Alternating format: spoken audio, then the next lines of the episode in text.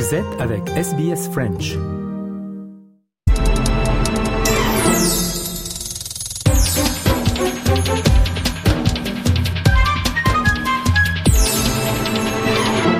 Le personnage de la semaine, ce dimanche, Valentine Saboureau revient sur le parcours d'un immense diplomate américain. Il est décédé fin novembre, c'est Henry Kissinger. Bonjour Valentine. Bonjour, c'est donc un géant de la politique qui vient de s'éteindre puisque Henry Kissinger nous a quittés. Il est mort le 29 novembre à l'âge de 100 ans. Dans sa maison du Connecticut, il a marqué les esprits en tant que chef de la diplomatie américaine dans les années 60-70, sachant qu'il est resté très influent, allant même jusqu'à rencontrer le président chinois cette année, donc en 2023. Il a en outre publié une quinzaine de livres tous des best-sellers. Valentine, on considère Henry Kissinger comme le diplomate du siècle. Absolument. Conseiller à la sécurité nationale puis secrétaire d'État sous Richard Nixon, il est reconduit à son poste sous Gerald Ford. Adepte de la réelle politique, il est l'un des artisans majeurs de nombreuses avancées. Euh, réouverture des relations diplomatiques avec la Chine, reprise du dialogue avec l'URSS avec la signature de l'accord SALT I pour limiter l'expansion des armes nucléaires, négociations au Moyen-Orient entre Israël et ses voisins arabes.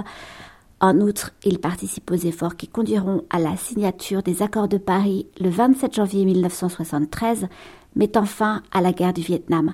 À ce titre d'ailleurs, il reçoit le prix Nobel de la paix conjointement avec le duc Thuo, euh, son comparse vietnamien, alors que ce dernier refuse le prix, lui l'accepte en écoute. Nothing that has happened to me in public life has moved me more than this award. Et il était déterminé et cultivait le goût du secret. Il avait certainement une haute opinion de lui-même, mais il faut reconnaître qu'il a eu un parcours remarquable comme seule l'Amérique sait les faire émerger.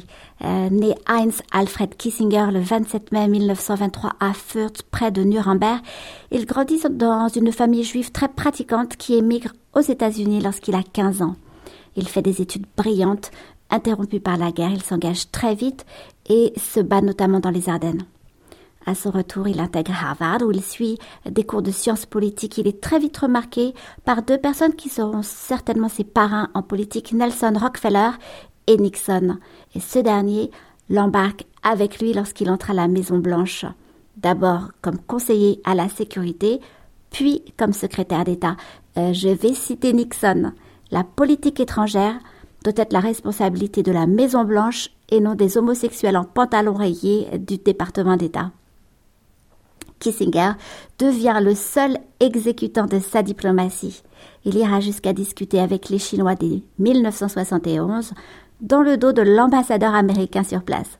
Euh, Kissinger aimait citer Goethe, mieux vaut une injustice qu'un désordre. Et pour arriver à sa fin, il appliquera consciencieusement cette amoralité pragmatique, euh, le tout enrobé dans un style souvent charmeur et très drôle. Il aura néanmoins des paroles très dures contre la communauté juive, des paroles qu'il excusera ou tout du moins expliquera comme suit. I only heard anti-Semitic comments when some Jewish group would attack him for something he had done. Il s'agissait donc euh, de protéger Nixon, on comprend bien. Euh, Henry Kissinger a ensuite réussi à survivre politiquement au Watergate, mais pas pour longtemps, Valentine. Oui, alors le scandale emporte Nixon, mais Kissinger demeure.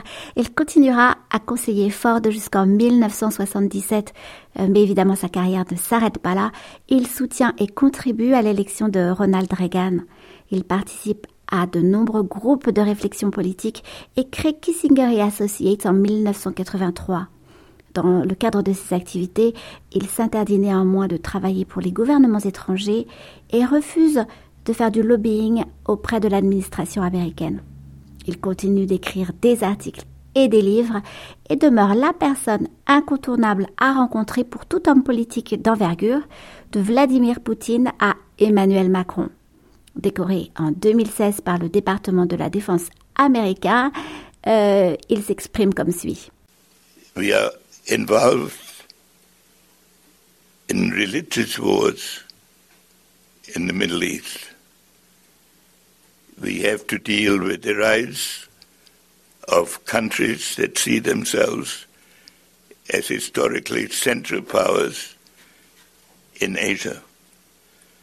We have to deal with Russia that it's combining the decline of its physical strength with an attempt to reassert its historic predominance in certain regions.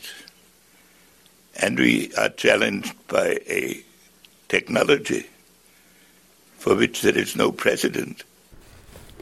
Il laisse derrière lui sa deuxième épouse Nancy euh, et les deux enfants qu'il a eus avec sa première épouse. En Australie, Paul Keating et John Howard lui ont rendu hommage. En France, le président Emmanuel Macron a salué un géant de l'histoire, reconnaissant que, je cite, son siècle d'idées et de diplomatie a eu une influence durable sur son époque et sur notre monde. Merci beaucoup Valentine Saboureau.